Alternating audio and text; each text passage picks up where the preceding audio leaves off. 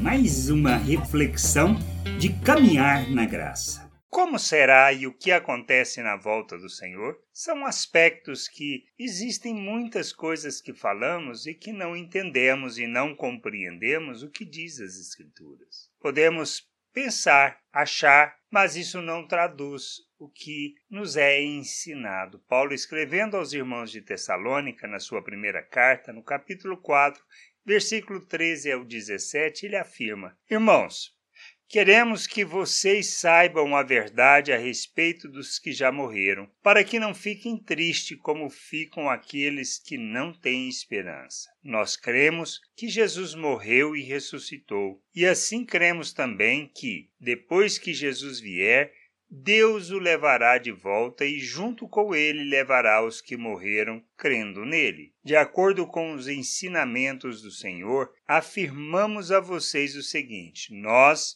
os que estivermos vivos no dia da vinda do Senhor, não iremos antes daqueles que já morreram, porque haverá o grito de comando e a voz do arcanjo e o som da trombeta de Deus. Então o próprio Senhor descerá do céu, aqueles que morreram, crendo em Cristo, ressuscitarão primeiro. Então nós, os que estivermos vivos, seremos seremos levados nas nuvens junto com eles para nos encontrarmos com o Senhor no ar. E assim ficaremos para sempre com o Senhor. Que Paulo está dizendo? Que quando morremos nós vamos para o Senhor de imediato? Não, nós ficamos como quem dorme, é isto que ele afirma, e ele afirma isto em outras cartas ensinando acerca disso. Nós não precisamos pensar diferente disso. Ele diz que primeiro haverá os sinais, o tocar da trombeta, primeiramente aqueles que dormem, ou seja, que morreram, ressuscitarão, e depois nós seremos transformados juntamente com eles e levados para o ar, ou seja, para nos encontrarmos com o Senhor. É simples assim. Qualquer coisa diferente disto é engano nosso. É falta de entendimento, falta de discernimento. A importância de conhecermos as Escrituras é para que nós não caiamos no engano, no engano, ou seja, na falta de conhecimento, na falta de entendimento. Precisamos entender e compreender as coisas e vivermos baseado nesta esperança,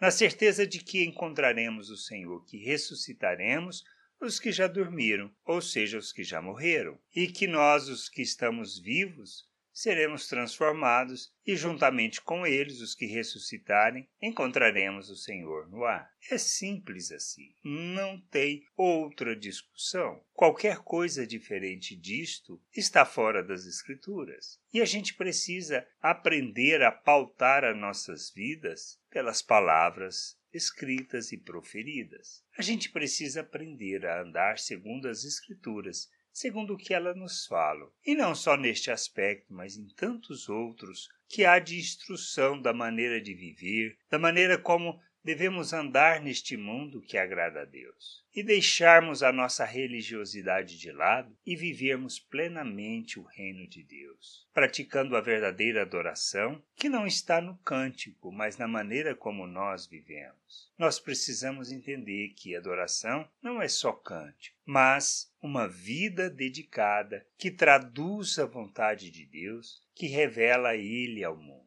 verdadeiro culto está não nas nossas práticas litúrgicas, não nos nossos rituais e não naquele momento de encontro semanal ou que a gente faça na frequência que a gente acha conveniente. Isso não traduz culto a Deus. verdadeiro culto está em ofertarmos nossas vidas em favor dessa vontade, de maneira que a gente revele o reino de Deus, as suas virtudes, às pessoas, assim como é acerca da volta do Senhor. A gente precisa conhecer as Escrituras para andarmos segundo a vontade de Deus e não segundo o que nós achamos, pensamos ou desejamos. Somos filhos. Como filhos, devemos, como Cristo, revelar o Pai ao mundo, sendo imitadores de Cristo, sendo imitadores daquele que nos tirou das trevas, nos comprou para o nosso Deus, para sermos instrumento, sua morada, o seu templo, pedras vivas do templo que ele está construindo. Que a gente entenda, compreenda e que possamos